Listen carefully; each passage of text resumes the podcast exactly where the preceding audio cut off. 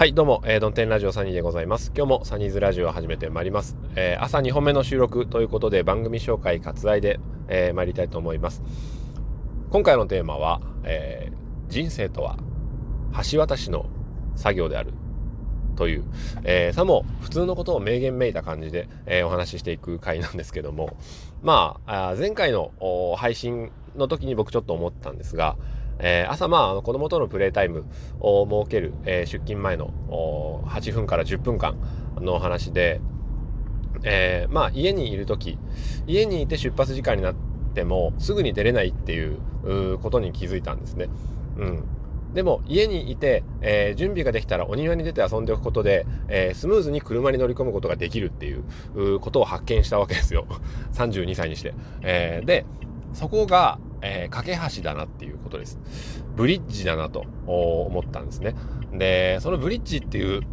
失礼しました。うん、考え方は、日常のいろんなところで、えー、活用できるんじゃないかなと思ったんですね。えー、例えば、あまあ、例えば、例えれない 例えません ということなんですけど、まあ、あなたがその、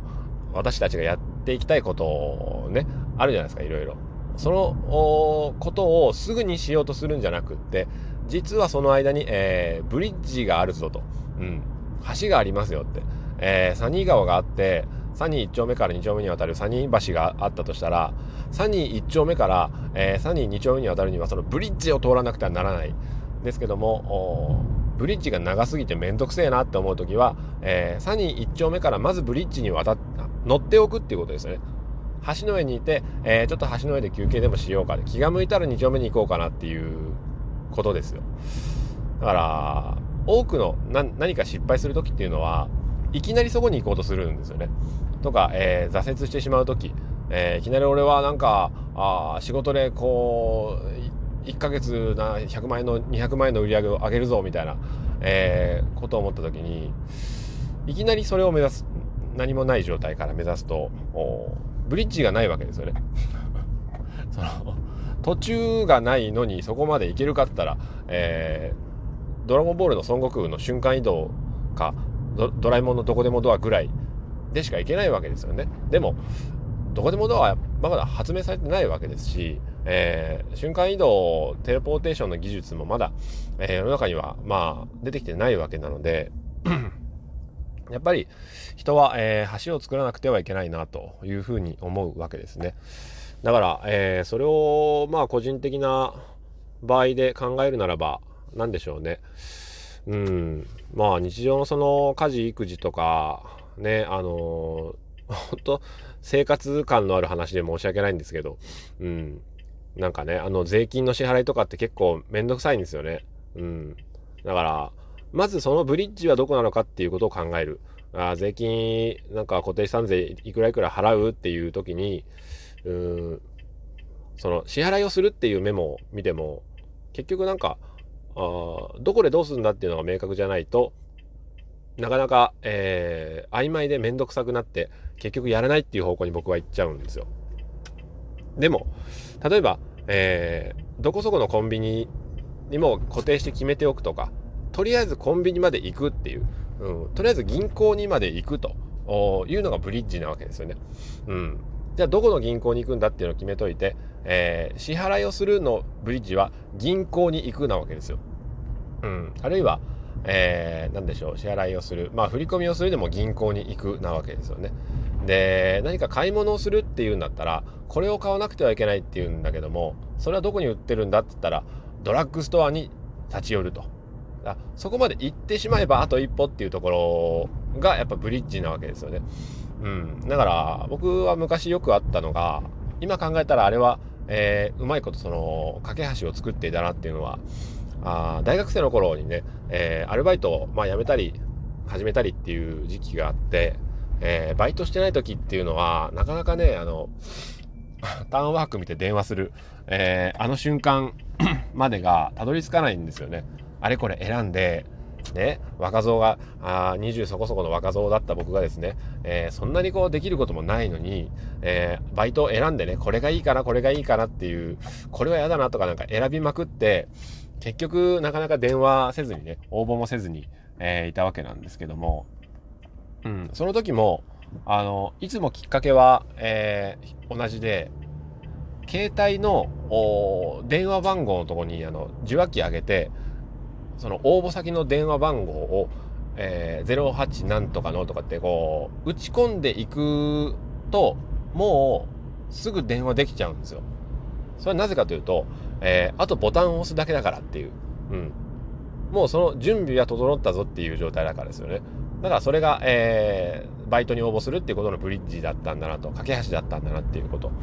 で、この話をこうもっと壮大にしていくと、えー、なんこう実現困難だろうなって思うようなことも、えー、できていくのかなと思ったり するんですけどね。だからね、あの、フィンランド行きたいなと思うんですけど、フィンランドにブリッジはすごい長い架け橋がいるような気がするんだけど、今でもパスパスポート持ってるんですよね。うん。パスポートをこの間、あの、まあ、機会があって、えー、作らせていただいたので、5年、でも5年有効旅券なんですよね。だから、まあ5年経ちは状況も落ち着いてると思うんですが、えー、今度子供が学校行ったり行かなかったりっていう 時期になってくるんで、うん。でも一つ一つそういう、行きたい場所とか、えー、やりたいことへのブリッジ、どこまで行ったら、えー、あとは行くだけなのかっていう